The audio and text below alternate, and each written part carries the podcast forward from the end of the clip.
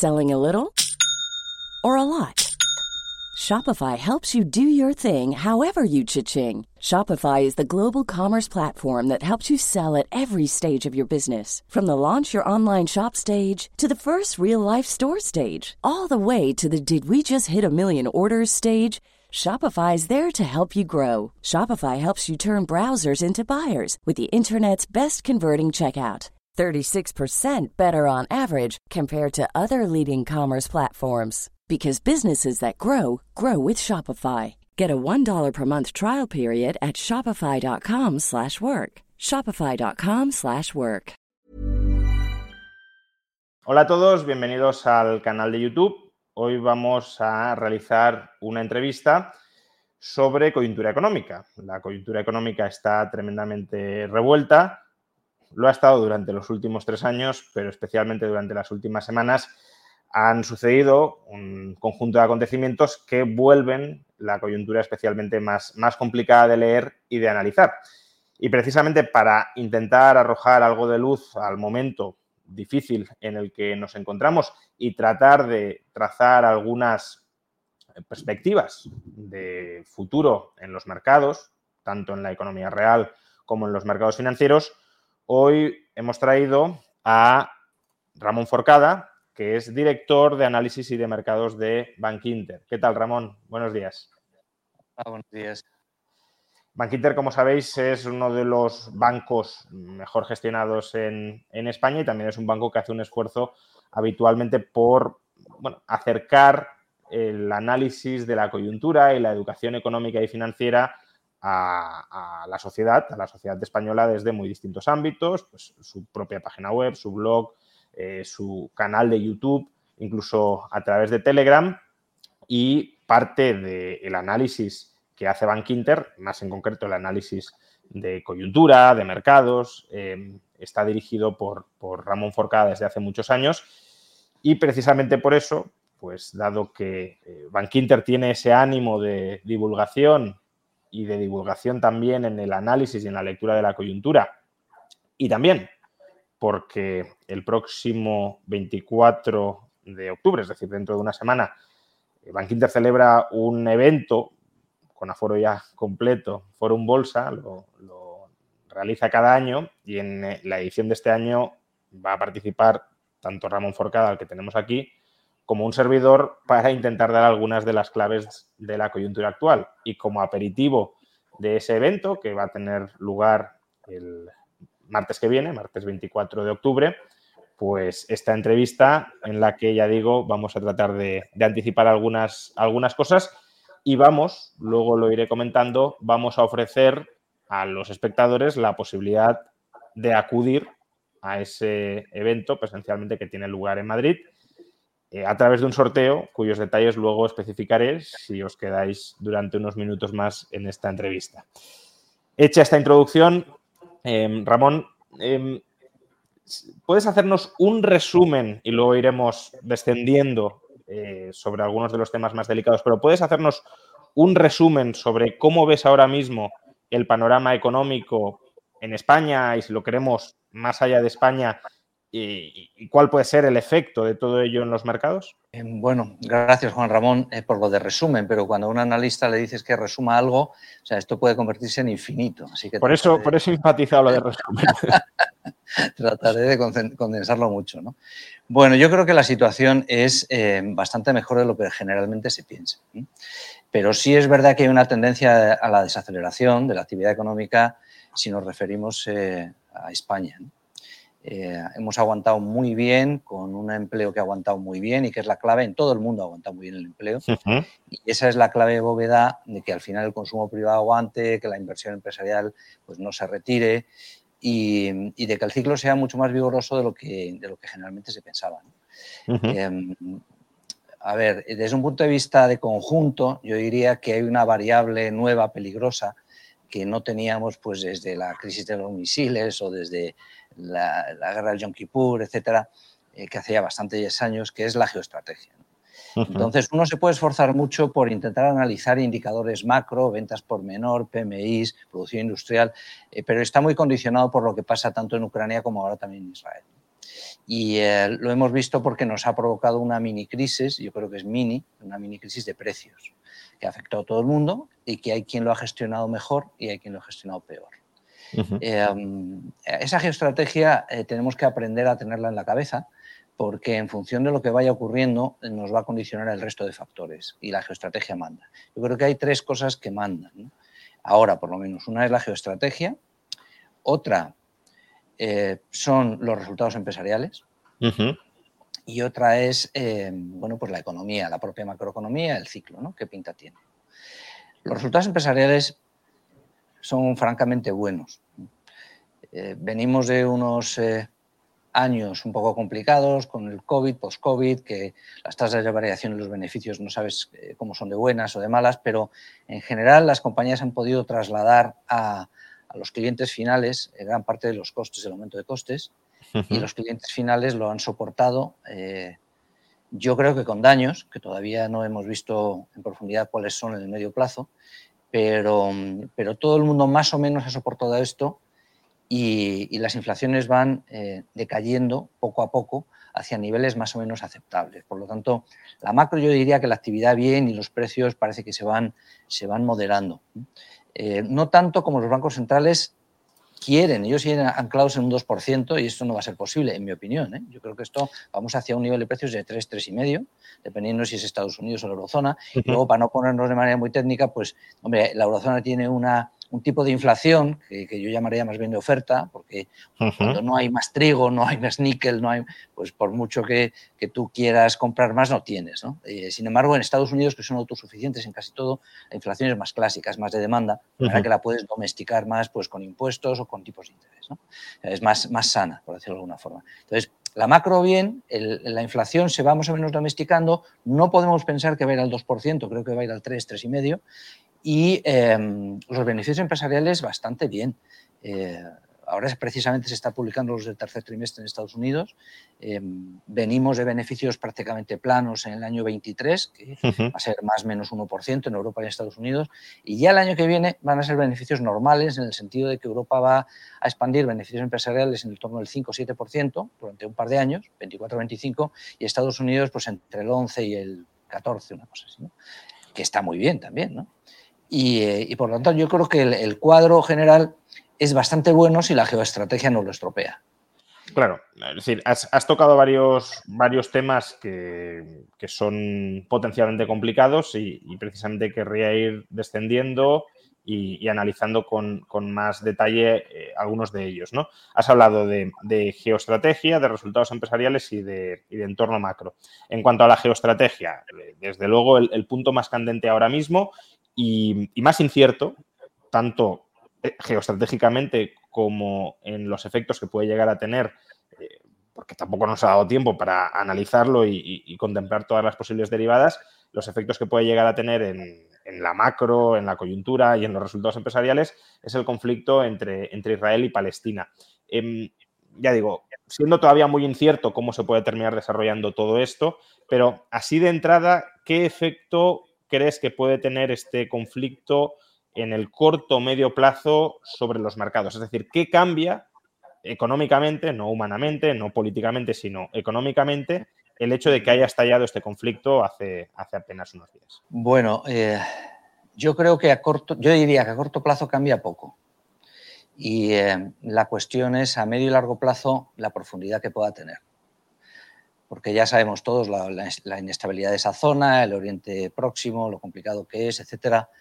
Em, yo diría que, esto se va a digerir con más deportividad, se va a convivir con ello con más deportividad que, la guerra de Ucrania, la invasión de Ucrania, em, salvo que haya una escalada del conflicto, que es lo que todo el mundo teme, pero yo creo que esa escalada es muy complicada de, materializar. ¿eh? Eh, Vamos a ver, la escalada la puede, al fin y al cabo, la escalada la puede respaldar Irán, que es quien es una potencia regional y digamos que es la potencia pues, más, eh, más beligerante.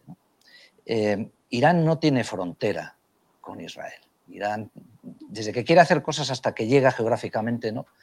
Eh, es que la geografía condiciona mucho, pues lo puede hacer a través de, Líbano, que en realidad es, una, es un país que está, que está dirigido por, por un grupo a su, que le es obediente, ¿no? que es Hezbollah, igual que Hamas, pues no, o sea, la autoridad palestina no gobierna en Gaza, sino que gobierna un grupo que es Hamas. Bueno, pues esa es la realidad geográfica o geopolítica que tenemos. Y entonces yo creo que Irán sí complicará las cosas desde el Líbano, pero eso es relativamente fácil de gestionar por parte de, del ejército israelí. Fácil dentro de lo horroroso y difícil de esto, ¿no? Es fácil ponernos a hablar de ello y luego hay que ir allí, tirarse cuerpo a tierra y hacer las cosas, ¿no? Pero, eh, sí, pero que no, no tiene por qué escalar, vamos. Yo creo que es complicado. Yo creo que es complicado. Podrían intentarlo a través de Siria.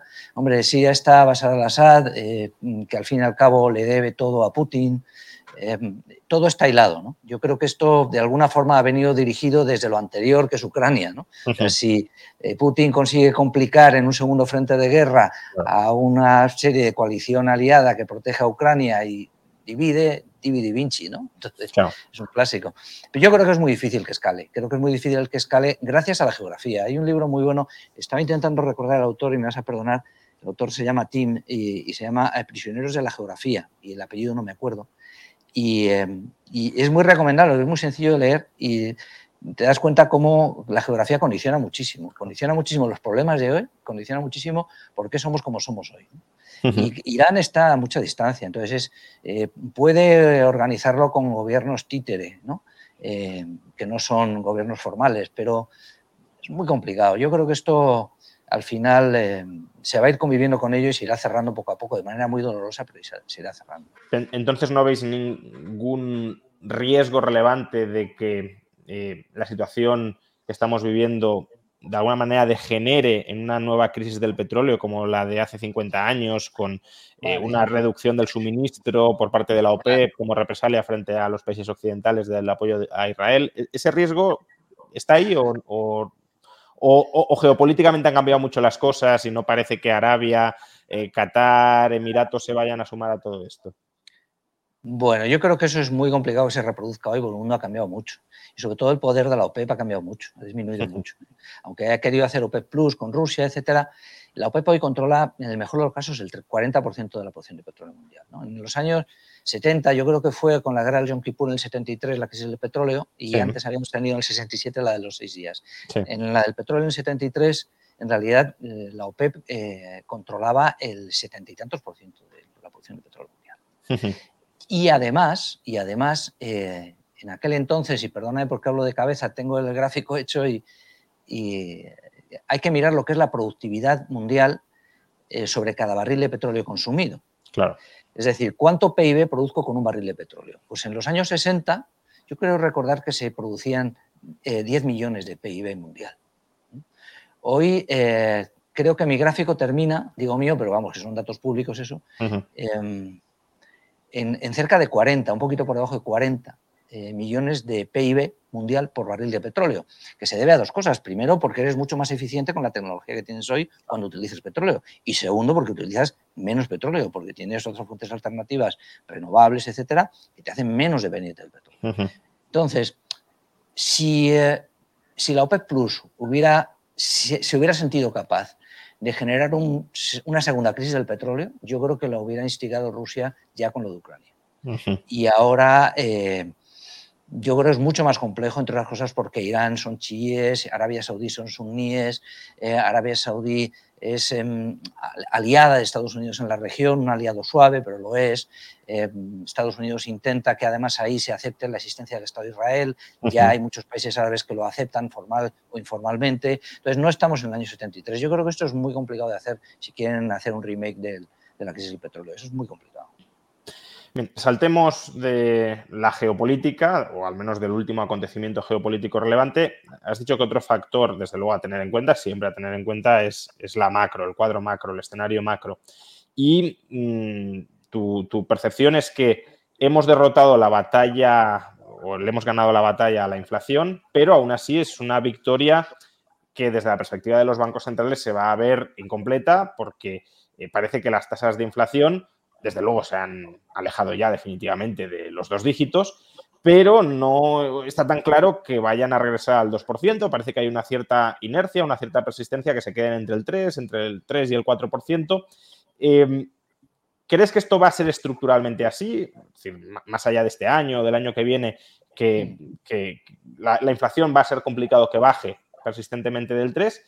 Y si es así, ¿cuál crees que va a ser la actitud de los bancos centrales frente a un escenario de inflación que, al menos hasta que modifiquen sus estatutos, incumple su mandato estatutario?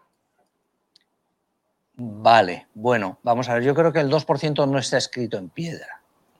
Ellos tienen que tutelar en el europeo, Reino Unido, básicamente la inflación es el mandato, es decir, la estabilidad de precios. Eso sí es lo que está escrito en piedra, no la cifra. Y en Estados Unidos tiene un triple mandato la Fed, que es eh, crecimiento, empleo e inflación. O sea, son más flexibles. Em, vale, partiendo de eso, em, de manera que la cifra se podría cambiar, ellos lo que presentan es una firme resistencia a cambiarlo porque piensan que eso reputacionalmente les hace daño. Y es lógico. Pero cuidado, cuidado, porque los árboles que no son muy flexibles acaban quebrándose. Entonces, a veces el bambú es más eficiente que un pino. Eh, lo que quiero decir con esto es que em, el mundo está cambiando, estamos asistiendo a ello, es muy interesante este cambio. No es menos interesante que la crisis de los misiles, no es menos interesante que, em, en fin, todo lo que... Eh, la guerra de Crimea, que nos parece que está muy lejos. Es muy interesante porque se está eh, construyendo un gran muro invisible entre eh, nosotros, que somos un tercio de la población mundial más o menos, con economías desarrolladas, y aquellos que son dos tercios de la población mundial que no tienen democracias generalmente, que son autocracias en el mejor de los casos, que no pueden elegir quién les gobierna, ¿eh? por lo menos no claramente, y que, y que sus dirigentes dicen, bueno, no estamos de acuerdo con, cómo vivís a ese lado y lo que nos toca. Y, y eso es importante porque es caro. es estructuralmente caro. La globalización se ha terminado, estamos en regionalización, la tecnología decidirá quién, a qué parte de la valla alta eh, va a ser quien lidere la evolución del mundo a partir de ahora. Y esa eh, tecnología hay que defenderla. De manera que TSMC, por ejemplo, microprocesadores, Taiwán, bueno, las nuevas instalaciones están en Estados Unidos, están en Alemania, pero no van a seguir estando en Taiwán. Los de la siguiente generación, ya se están construyendo, y así todo, porque se va a priorizar, se prioriza ya la disponibilidad estratégica de los medios que me permiten liderar la tecnología y por lo tanto el desarrollo de la humanidad y por lo tanto liderarlo yo, de su precio. Como todo esto es más caro, la respuesta a lo que tú decías, por el camino largo que yo he planteado, es sí, estructuralmente es más caro. Lo que yo no sé si es un punto más caro con respecto al 2% o es dos puntos más caro con respecto al 2%, pero que menos que tres, tres y pico. Y además eso es mejor. O sea, desde un punto de vista de, diagnóstico macro, yo creo que el crecimiento nominal mm, eh, va a ser superior, porque, porque tendremos un crecimiento real de PIB pues, del 1 y pico, del 2, del 2,5 en Estados Unidos o del 3, poco superior, que no es muy diferente a lo que teníamos, pero nominal, pero la, pero, la inflación sí va a ser un punto o dos superior. De manera que, aunque esto sea monetarismo un poco atrevido, sí vas a tener crecimientos económicos del entorno del 5% nominal y no del 3%. Y eso no debería ser malo, sino bueno. Entre otras cosas porque pasamos de un entorno de tipos negativos o cero, con la necesidad de aplicar programas de estímulo que consistían en comprar activos con el riesgo de burbujas que eso tiene, a una situación más sana en la que los tipos reales son positivos, que hay inflación positiva más o menos cómoda, casi excesiva, pero que además los tipos nominales también son positivos, están por encima de la inflación. Estados Unidos ya están por encima de la inflación, por eso no a necesitar lo más, ¿no? Están en el 5,25, 5,50, la, la inflación la tienen en el 3,7. Por lo tanto, yo prefiero una inflación, digamos, al 3 y unos tipos al 4, con un crecimiento del 2, que un crecimiento del 2 con una inflación del 1 y los tipos al menos 0,5. Sí, no, está claro que el escenario de tipos de interés negativos es un escenario muy, muy complicado para, gestionar y evitar lo que, lo que comentabas, ¿no? La formación de burbujas de activos. Em, pero, mm, digamos, entonces, el escenario que, prevés, más allá del que consideres deseable, es eh, que se va a consolidar una inflación de en torno al 3, 3,5% y los bancos centrales van a mantener tipos de interés entre el 4 y el 5%. Es decir, esa sería la perspectiva que hemos de coger a, medio plazo sobre, sobre el cuadro macro. Pues a corto plazo sí sería así, pero eh, sería con una evolución bajista de tipos de interés. ¿no? Estados Unidos 5, perdón, 5,25, 5,50. Yo no creo que suba más, pero no vamos a discutir por 25 puntos sí, Claro. Al final es una tontería, ¿sabes? Eh, bueno, Europa en el 4, 4,50, Reino Unido pues 5,25 eh, puede ser 5,50 o 5,75 y a partir de ahí empezar a bajar, pero no inmediatamente. Esto tiene que pasar muy a finales del 24. De manera que con inflaciones del 3, 3 y pico tengas tipos de interés en el entorno del 3 y mucho 4. Y te deje tipos reales un poquito positivos. Entre otras cosas porque los bancos centrales, siempre que la economía funcione y el empleo funcione bien como está funcionando, eh, y haya un crecimiento suficiente, no van a tomar el riesgo, porque no tienen por qué hacerlo, de, ponerse muy favorecedores del ciclo económico con tipos más bajos. Se reservarán esa bala para después, si son inteligentes, ¿no? son gente inteligente. Entonces, yo creo que, irán bajando tipos más tarde de lo que todos pensamos. Bueno, no sé si todos, pero vamos, nosotros creemos que yo creo que antes de finales del 24 la Fed no va a bajar tipos, finales es el cuarto trimestre. El BCE no tengo ni idea, pero yo creo que va a tardar más y Reino Unido más, claro, que tiene la complejidad del Brexit. Eh, de manera que yo creo que el contexto es eh, de tipos a la baja, pero muy despacio, con beneficios empresariales bastante dignos eh, y crecimientos estables mm, y suficientes, pero bajos en la eurozona y probablemente algo superiores a los que le convendría a la Fed en Estados Unidos. ¿eh? O sea que, bueno, los desequilibrios son buenos, decir que no son cosillas, es afinado, ¿no? ¿Y, cómo es posible que ese escenario de, tipos relativamente altos, hombre, no históricamente altos, pero sí altos con respecto a los últimos 15 años, eh, no esté dejando ningún tipo de impronta, al menos una impronta seria y profunda sobre la capacidad de crecimiento de las economías? Es decir, tu perspectiva es que no vamos hacia una recesión, que no va a haber una recesión, o que el daño que están generando o que van a generar estos tipos de interés todavía no lo estamos viendo, pero lo vamos a ver. No, mira, a mí me preocupa más eh, la permanencia de tipos de interés en cero o negativos de lo que estoy viendo ahora, para el medio y largo plazo. igual que me sorprendió que aquello no derivara en una burbuja de activos, que yo creo que había un riesgo muy importante de que esto pasara. Y yo, me equivoqué, tampoco era algo que estuviéramos promoviendo activamente, hoy esto va a pasar, va a ser un desastre, no es así, no yo por lo menos no lo dije, sí tenía ese miedo y me lo callaba hasta ver que si pasaba algo no. Yo creo que, que... Since 2013, Bombas has donated over 100 million socks, underwear and t-shirts to those facing homelessness. If we counted those on air, this ad would last over 1,157 days. But if we counted the time it takes to make a donation possible, it would take just a few clicks. Because every time you make a purchase, Bombas donates an item to someone who needs it. Go to bombas.com slash ACAST and use code ACAST for 20% off your first purchase. That's bombas.com slash ACAST, code ACAST. A lot can happen in the next three years. Like a chatbot may be your new best friend. But what won't change? Needing health insurance. United Healthcare Tri Term Medical Plans are available for these changing times. Underwritten by Golden Rule Insurance Company, they offer budget friendly, flexible coverage for people who are in between jobs or missed open enrollment. The plans last nearly three years in some states, with access to a nationwide network of doctors and hospitals. So, for whatever tomorrow brings, United Healthcare Tri Term Medical Plans may be for you. Learn more at uh1.com. Millions of people have lost weight with personalized plans from Noom like Evan, who can't stand salads and still lost 50 pounds. Salads, generally, for most people, are the easy button, right? For me, that wasn't an option. I never really was a salad guy. That's just not who I am. But Noom worked for me. Get your personalized plan today at Noom.com. Real Noom user compensated to provide their story. In four weeks, the typical Noom user can expect to lose one to two pounds per week. Individual results may vary.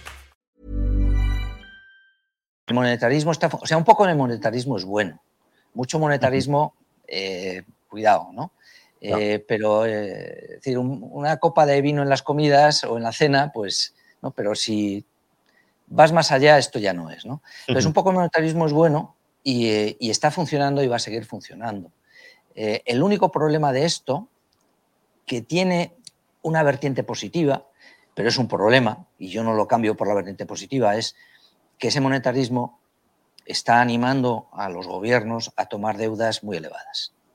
Y eso es endeudar a generaciones futuras, no decírselo encima, en, una, en un contexto de demografía mala. Por lo tanto, si en el futuro vas a tener menos contribuyentes y más deuda, vas a hacer infelices a los futuros contribuyentes, porque van a tener que... ¿no? Eh, lo bueno que tiene eso, por ver algo bueno dentro de lo malo, es que Claro, los gobiernos al final son quienes, son quienes ponen en sus sillas a los consejeros de los bancos centrales, no nos equivoquemos. Eh, luego, cuando ya están en sus sillas, pueden actuar de manera independiente, o algunos lo hacen, casi todos lo hacen bastante, ¿no? Pero, eh, pero bueno, quienes los colocan son ellos. Entonces, eh, esto de, de, subir mucho los tipos, los bancos centrales van a tener cuidado, porque como si siguieran subiendo, y este es otro argumento en favor de que no sigan subiendo allá de donde están, aparte de que la guerra en Israel eh, yo creo que ha reducido la probabilidad de que haya ninguna otra subida, sobre todo en Estados Unidos, pero ¿para qué van a seguir subiendo si no es del todo necesario de manera obvia? Si eso va a poner a los gobiernos en una situación delicada por el coste de la financiación, o sea, por el servicio a la deuda. Porque si pagas más intereses por una deuda que tú mismo te has generado durante las épocas buenas en que los tipos eran cero y ahora los tipos no son cero, todo lo que te traigas para pagar el servicio de la deuda en intereses, no vas a poder atender lo que tus contribuyentes te dicen, yo quiero hospitales, yo quiero escuelas, yo quiero... Entonces, ¿qué vas a hacer? ¿Volver a subir impuestos cuando no llegues porque tienes que pagar más intereses? Es otra razón para que no los tipos no suban más. Sino... ¿eh? Justamente te quería preguntar sobre eso, ¿no? Sobre eh, estamos teniendo una política monetaria relativamente restrictiva, tú mismo lo decías, tipos reales positivos, no gigantescamente positivos, pero bueno, sí eh, relativamente positivos. Y en cambio una política fiscal eh, que tanto en Europa como sobre todo en Estados Unidos está adoptando un tono bastante expansivo. ¿no? Este, este ejercicio 2023 en Estados Unidos alrededor de, 2 billones de, de, déficit, duplicando el del ejercicio anterior. Eh, estamos viendo de nuevo también, sobre todo en Estados Unidos, conforme se va renovando la deuda, que el gasto en intereses se va disparando. Em, esa combinación de una política monetaria restrictiva y una política fiscal expansiva, em, primero, ¿no podría estar maquillando de alguna manera eh, algunos problemas subyacentes en la economía? Pues vale, si hemos subido tipos, eso debería generar un efecto más contractivo del que vemos, pero claro, es que también está empujando la política fiscal y está estimulando por ese lado la economía. Y, por otro, ¿cuán sostenible es en el tiempo? Porque los bancos centrales, sobre todo el europeo, pero también en cierto modo la Reserva Federal, ya están diciendo, oye, que aquí tenemos que remar todos en una misma dirección. Si yo estoy luchando contra la inflación subiendo tipos, no, no, no te aproveches para subir el gasto. Es, terminarán cediendo los gobiernos y si ceden los gobiernos, ¿eso qué efecto puede tener, al menos a corto plazo, sobre la coyuntura? ¿no? Sí, no, eh, o sea, mi respuesta es sí a lo que preguntabas. Creo que generará desequilibrios y creo que el primer desequilibrio se va a notar eh, como, como pérdida de crecimiento, es una pérdida de oportunidad. Y yo creo que España es uno de los países que más lo va a notar, entre otras cosas porque lo van a notar más quienes eh, más hayan subido los impuestos. Claro. Entonces, esto es obvio porque se ha, se, ha, iniciado una carrera, en algunos países, no en todos, pero España sí es un buen mal ejemplo de ello, de yo tengo que llegar a cubrir mi déficit y para eso subo impuestos y como subo impuestos y cada vez gasto más, tengo más déficit y tengo que volver a subir impuestos. Pero hay un momento en el que, claro, la presión fiscal dinámica, es decir, lo que, lo que supone el sector público sobre la economía, acaba haciendo el efecto crowding out, acaba, acaba construyendo la, la, economía privada, ¿no? Y eso pues se va a notar poco en países como Alemania. Alemania, el, Bundesbank sacó una nota, ellos, sacan un, tú lo conocerás, un informe mensual eh, que es bastante, de enfoque bastante libre, eh, porque a veces abordan unos temas, otras veces otros, eh, cómo está la economía en el mundo. Y el de agosto fue, a mí me encantó porque, porque decía dos cosas. Uno es, mire, o, o, miren, ¿no? A quienes nos lean, bajar la inflación hacia el entorno del 3% va a ser algo realizable, venían a decir. ¿no? Eh, más allá del 3% esto no lo vemos. Esto va a ser complicado. ¿no? Y otra cosa que decían relacionada con esto del déficit de la deuda es eh, aquellos países europeos, Estados miembros, decía, eh, bueno, ellos empezaban diciendo, mira, Alemania tengo el 66% de deuda sobre PIB y tengo un plan para llegar al 60%. ¿no? Y a continuación decía, hay otros países que tienen que preocuparse, porque estamos todos en este mismo buque Y resulta que aquellos países que tengan más del 100% de deuda sobre PIB van a tener que hacer esfuerzos fiscales. ¿no? Y si no hacen ese esfuerzo, la política monetaria lo va a hacer por ellos. Y eso significa que subiremos más los tipos de lo que deberíamos subirlos si alguien hiciera bien su trabajo. Y entonces acababan como protestando de manera muy elegante diciendo, oiga, pero es que como yo estoy cumpliendo y los demás no, a ver si resulta que tenemos que subir más los tipos de lo que deberíamos, porque otros, los malos alumnos, resulta que mm, quieren algunos puntos de los buenos alumnos. y, además se atrevían a nombrar a, Italia, España y Francia por este orden. Y, claro que sí, claro que sí. Esto, eh, esto está restando crecimiento y España está creciendo al 2 y va a dejar de crecer al 2. Esto es impepinable. España tiene un país de 47 millones de habitantes, o sea, es un país de 47 millones que en grandes números, cuando se los hace a la gente, pues, eh, pues dicen, nada, y esto es así. Bueno, pues sí, mira, los grandes números son de que los 47 millones hay población activa 24, ¿no? Bueno, ya, caramba, hay 13 por ahí que, bien. Y de los 24, población eh, ocupada 21, ¿no? Vale, población ocupada 21, pero ocupada en el sector privado 17 casi no llega, ¿no? A ver, de 47 millones hay 17 en el sector privado, o sea, hay 30 millones. Sí, sí. que están niños, que están ancianos, que pero oiga, eh, es que resulta que de los que ingresan rentas por los que están en el sector privado, porque claro, un gobierno no genera riqueza, la genera el sector privado. El gobierno administra riqueza que ha generado el sector privado. Entonces, si tú tienes 17 millones de personas en el sector privado trabajando, pues ¿cuánto, ¿cuánto reciben rentas? De rentas reciben todos los pensionistas, que son 10 millones, reciben mm, todos los funcionarios, que son 3 millones y medio largos, y reciben eh, todos los parados, que son casi 3 millones. Por lo tanto, tengo 3 y 3, 6. Y 10, 16. Y en el otro lado, 17. A ver, esto conviene mirar. Sí, además la, demografía no va a ayudar para que eso se, reequilibre en favor de la economía productiva, ¿no? Con lo cual, eh, un poco lo que comentabas antes, no, no solo es que el país pues, se vaya a adentrar a, un estrechamiento de su capacidad laboral productiva, sino que además, si seguimos acumulando deuda, pues los, productores de riqueza en relación al endeudamiento acumulado son cada vez menos y la losa de la deuda relativamente mayor. ¿no? no, pero deuda y gasto corriente. Y gasto, gasto, si, en, España tú recaudas por impuestos, y perdóname que hablo de cabeza, igual meto la pata en alguna cifra, pero recaudas por impuestos 460.000 millones, 450.000. Y resulta que el día 1 de año tú tienes entre eh, pensiones, paro y similares, tienes 226 mil millones, 225 mil. Y además eh, tienes en pago de, empleados públicos 140, 160. en el mejor de los casos, 140 más 220 son 360, eh, 360 de 460 en gasto corriente de rentas y de, a ver. Sí, el, relativamente indisponible, ¿no? O sea, que eso es, para, empezar a, para empezar a andar. No me queda dinero para invertir en la economía y modernizarla y, tomar medidas, ¿no? Y si los tipos de interés van subiendo o, los tipos de interés que paga la deuda van subiendo, pues la factura de interés es cada vez mayor, ¿no? Em, entonces, bueno, el panorama que, estamos dibujando, pues, hay, hay, problemas más de largo plazo, como los que estamos hablando ahora mismo, de qué va a pasar conforme pues, suban tipos, se encarezca la deuda, eh, se siga gastando más de lo que se ingresa, se acumule nueva deuda. En una población, en una economía como España, donde la, población productiva no, se va a disparar, pero luego hay otros problemas, ya los hemos mencionado, más, más de corto plazo, más inmediatos, de, bueno, qué va a pasar con la lucha contra la inflación, se va a cantar victoria ya o no, eh, cuándo van a empezar a bajar los tipos de interés aunque sea un descenso progresivo y lento.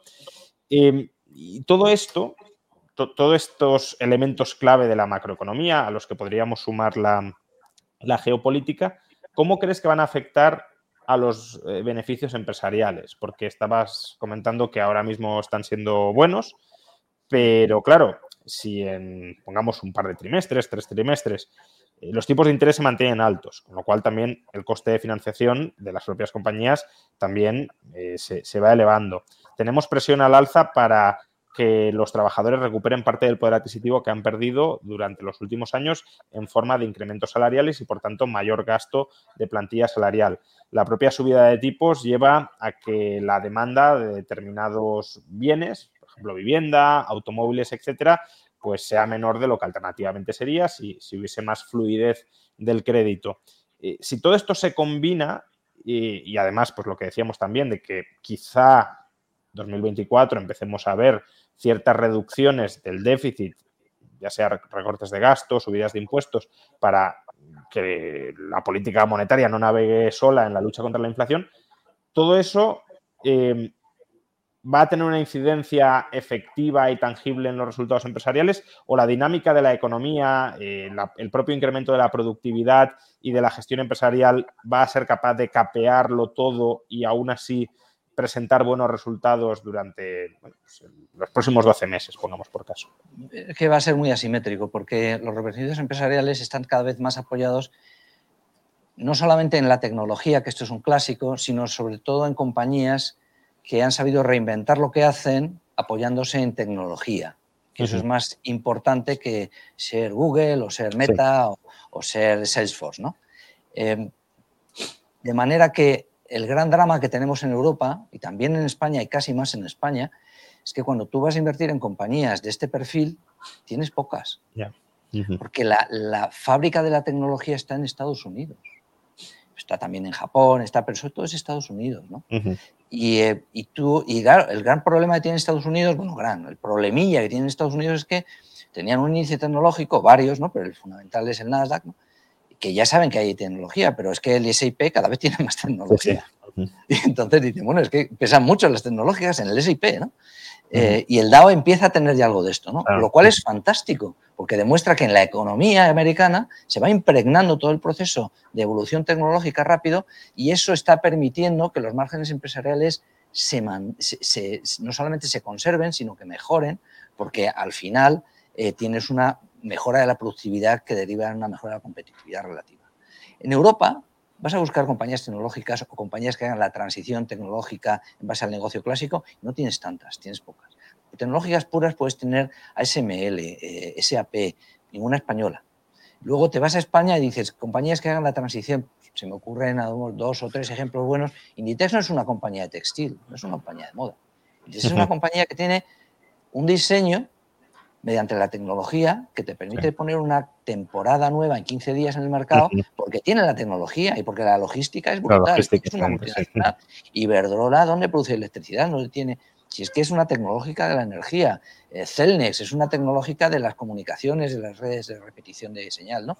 Eh, pero ya vas ahondando un poco más y, entonces el problema no es tanto cómo van a ser los resultados empresariales, sino dónde está situada España, Europa, en ese contexto de resultados empresariales que son muy buenos si tú tienes el ADN tecnológico. Y nosotros no estamos bien. Y eso no podemos, creo yo, ¿eh? Eh, decir, bueno, es que los poderes públicos, el Estado no apoya lo suficiente, esto es un poco como lo de si aquí se invirtiera, ¿no? En, el pueblo, si se invirtiera. mire, lo primero que tiene uno que hacer es cambiar mentalmente. De manera que, ¿qué puedo hacer yo para transformar lo que yo estoy haciendo sin ayuda de nadie, de manera que sea más eficiente, más competitivo y lo que haga me lo quieran comprar? Esto Scholz, que es el, presidente de Alemania, el primer ministro, la verdad es que eh, yo no le... Eh, le oía el otro día decir una cosa muy sensata que me parecía muy arriesgada, pero digo, muy valiente, muy sensato, cuando le decían, bueno, es que hay que vetar de China determinadas cosas y tal. Eh, él no se refería a la parte geoestratégica, ¿no? sino a la parte competitiva. Decía, no, nosotros lo que queremos es ser competitivos en todo el mundo, queremos un mundo abierto y si nuestros productos y servicios son buenos, se venderán. Ole, Sí, sí, claro, ese debería ser el enfoque. El problema es que durante los últimos años no lo ha sido tanto y, nos hemos ido cerrando, más allá de la geoestrategia, pero nos hemos ido cerrando por cuestiones de no somos competitivos, eh, preservemos nuestra falta de competitividad encerrándonos. ¿no? Pero porque culturalmente creo yo que deberíamos ser mucho más del American owner, ¿no? del, empresario americano, de, oiga, yo yo he estudiado esto, yo, ¿cómo puedo servir a la sociedad? desde algo que yo creo, eh, que es mi empresa pequeñita y luego ya veremos qué es, en lugar de sacar una oposición, por decirlo de una, manera exagerada. ¿no? Eh, yo cómo puedo eh, cambiar la sociedad, ayudar al mundo, tal, no sé, en los años que me toque de... Porque yo he aprendido a hacer esto y cómo puedo mejorarlo, ¿no? Y, y ese es un tema cultural, aparte, obviamente, de que yo creo que toda recaudación fiscal debe de premiar y generar incentivos para que la economía se transforme, sea más eficiente y en la medida que es más eficiente la vuelvas a premiar. No es castigar al que mejor lo No, hace. al revés, ¿no? Claro. No puede ser castigar al que mejor lo hace, tiene que ser premiar al que mejor lo hace y tratar de que caigan con cuidado los que tengan que caer, de manera que el daño que se cause sea el menor posible. Pero no voy a subvencionar al que tiene que caer de todas maneras. Yo tengo que relanzar al que lo está haciendo. ¿no? Si un médico cura bien a los pacientes, pues que atienda al mayor número de pacientes posibles en lugar de quitárselos y dárselos al mal médico que los mata, ¿no? Eh, bien, des- después de todo esto, eh, es decir, bueno, pues eh, perspectiva geopolítica, perspectiva macro, perspectiva de beneficios empresariales, mm, ¿cómo crees que todo esto, ya para, ya para ir terminando, cómo crees que todo esto va a afectar al comportamiento de los mercados financieros durante eh, pues también los próximos meses, los próximos trimestres, el próximo año?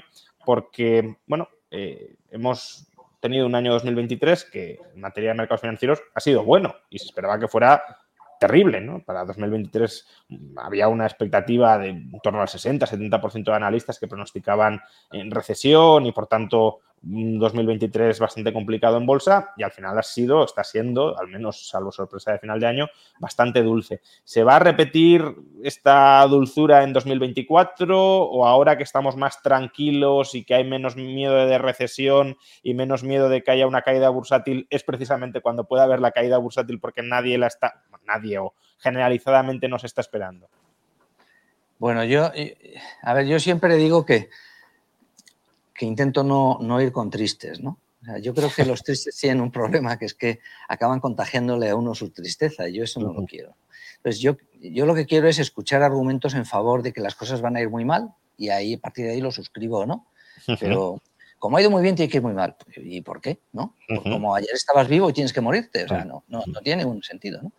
Eh, a ver, yo lo que creo es eh, que las variables directoras del mercado, tanto para bolsa como para bonos, siguen siendo las mismas. Y que es la macro y los resultados empresariales. Las bolsas hacen en el largo plazo lo que hagan los resultados empresariales. Si vamos a tener resultados empresariales mejorando en el año 24 y el 25, y los tipos de interés, si hacen algo, va a ser estabilizarse o caer un poco. Ujú. La macro va a ser resultado de todo eso. Yo creo que el resultado no va a ser malo. Eh, ahora bien, la clave va a estar en cómo cerramos este año, porque se ha complicado con lo de Israel. ¿no? A mí me parece que tenemos lo que queda de octubre y un poco de noviembre para ver cuáles son las consecuencias, el alcance, el desenlace de lo que hagan en la franja de Gaza. Y porque yo creo que eso va a condicionar mucho cómo va a ser el nivel de ruido que venga de ahí. Y me da la impresión de que el desenlace no va a ser terrible, va a ser doloroso, pero, pero en el plano económico esto se va a ir aliviando poco a poco. Y eh, creo que nos podemos encontrar con un final de noviembre, principios de diciembre, en el que ya se ponga en valor un 24 más, por lo menos, n- no más complicado en el plano geoestratégico, sino tal vez un poquito menos, y bueno en resultados y con tipos un poquito a la baja. Entonces yo creo que esa combinación no es una combinación mala ni puede dar resultados malos. Y luego hay que gestionar eh, semana a semana, mes a mes y trimestre a trimestre. Claro. Cualquier nueva información que aparezca, pues hay que incorporarla y, reevaluar los análisis, ¿no?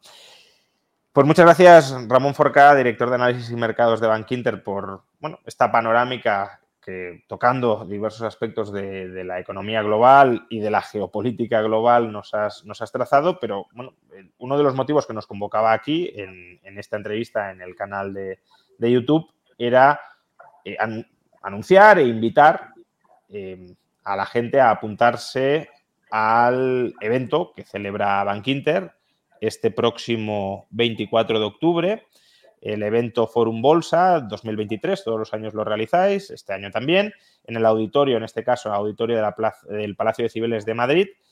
Eh, el aforo ya está completo. Eh, es un acto en el que pues, vamos a participar varias personas, Ramón que está aquí, yo mismo eh, también tratando de hacer un, resumen de, de dónde venimos en materia macroeconómica y hacia dónde podemos ir. Es un acto en el que Ramón además efectuará diversas recomendaciones más concretas de inversión, más allá de- de- del cuadro macro que ha dibujado hoy.